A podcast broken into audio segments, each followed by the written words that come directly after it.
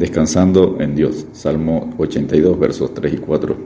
Defended al débil y al huérfano. Haced justicia al afligido y al menesteroso. Librad al afligido y al necesitado. Libradlo de mano de los impíos. El Salmo destaca varios temas importantes. La soberanía de Dios, su delegación de autoridad, el problema de la injusticia y el propósito de Dios de que haya justicia. Este salmo, como el Salmo 2 y el Salmo 58, se concentra en la injusticia de la tiranía. El salmista describe a Dios en pie en la asamblea de los gobernantes humanos, a los que Él ha delegado autoridad y condenando las injusticias de ellos. La oración final del salmista, el Salmo 82, verso 8, es que el mismo Dios asuma directamente el control sobre los asuntos de este mundo. Algunos comentaristas sugieren que el salmista hablaba de seres espirituales, dioses, porque en su tiempo los judíos todavía creían así, pero más tarde esa creencia fue rechazada y los judíos adoptaron la interpretación de jueces. Otra posible explicación sería que el salmista usó algún poema cananeo que contenía tal enseñanza y que lo adoptó y lo usó en sentido de jueces. Aunque el salmista haya usado en forma literaria tal lenguaje, es mejor pensar que el mismo salmista tenía en mente los jueces como responsables delante de Dios por la justicia en la tierra. En Juan 10, 34 al 36, Jesús usó este pasaje para defender sus declaraciones de ser Dios. Su argumento era como sigue. Si Dios llamó a los hombres comunes dioses, ¿por qué era una blasfemia que Él, el verdadero Hijo de Dios, se declarara igual a Dios?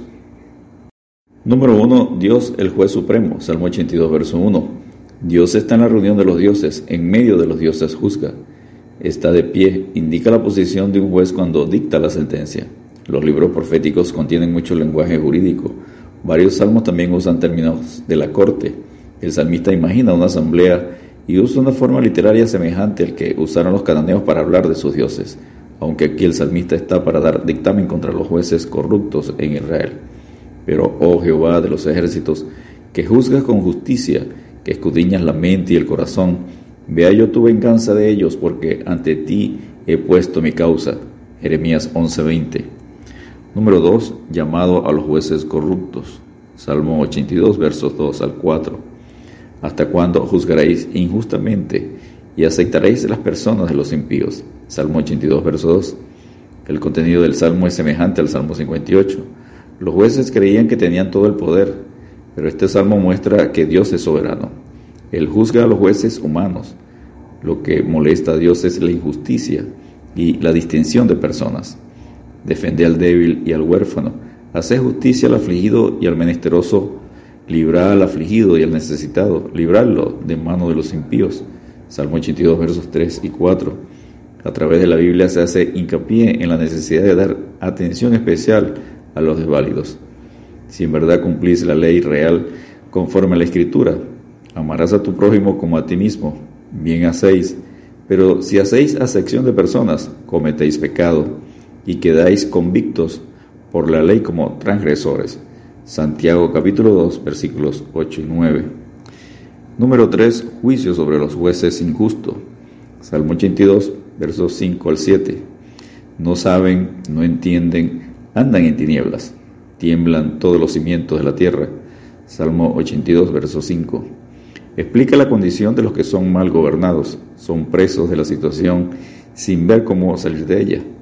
Mi pueblo fue destruido porque le faltó conocimiento. Por cuanto desechaste el conocimiento, yo te echaré del sacerdocio. Y porque olvidaste la ley de tu Dios, también yo me olvidaré de tus hijos. Oseas 4:6.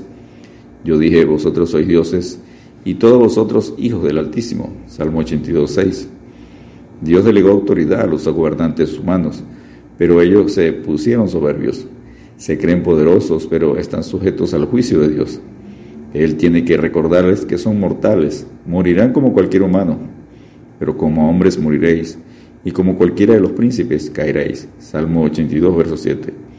Dios inviste su autoridad sobre los dirigentes humanos para la estabilidad en la tierra, como enseña Romanos 13.1. Pero Dios puede revocar esta autoridad, porque los magistrados no están para infundir temor al que hace el bien, sino el malo ¿Quieres pues no temer la autoridad? Haz lo bueno, y tendrás alabanza de ella, porque es servidor de Dios para tu bien.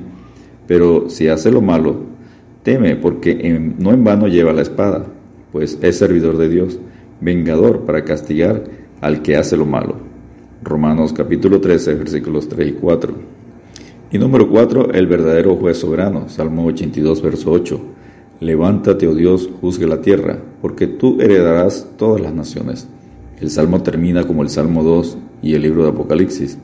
Dios hace juicio y toma posesión de todas las naciones. Resalta la grandeza, el poderío y el señorío de Dios sobre todas las naciones. Dios dice a Jesucristo, pídeme y te daré por herencia las naciones, y como posesión tuya los confines de la tierra. Los quebrantarás con vara de hierro, como vasijas del frero los desmenuzarás. Ahora pues, oh reyes, sé prudentes, admitid amonestación, jueces de la tierra. Servid a Jehová con temor y alegraos con temblor. Salmo 2, versos 8 al 11. Descansemos en Dios porque ¿quién es sabio para que entienda esto y prudente para que lo sepa? Porque los caminos de Jehová son rectos y los justos andarán por ellos, mas los rebeldes caerán en ellos. Oseas 14:9. Dios te bendiga y te guarde.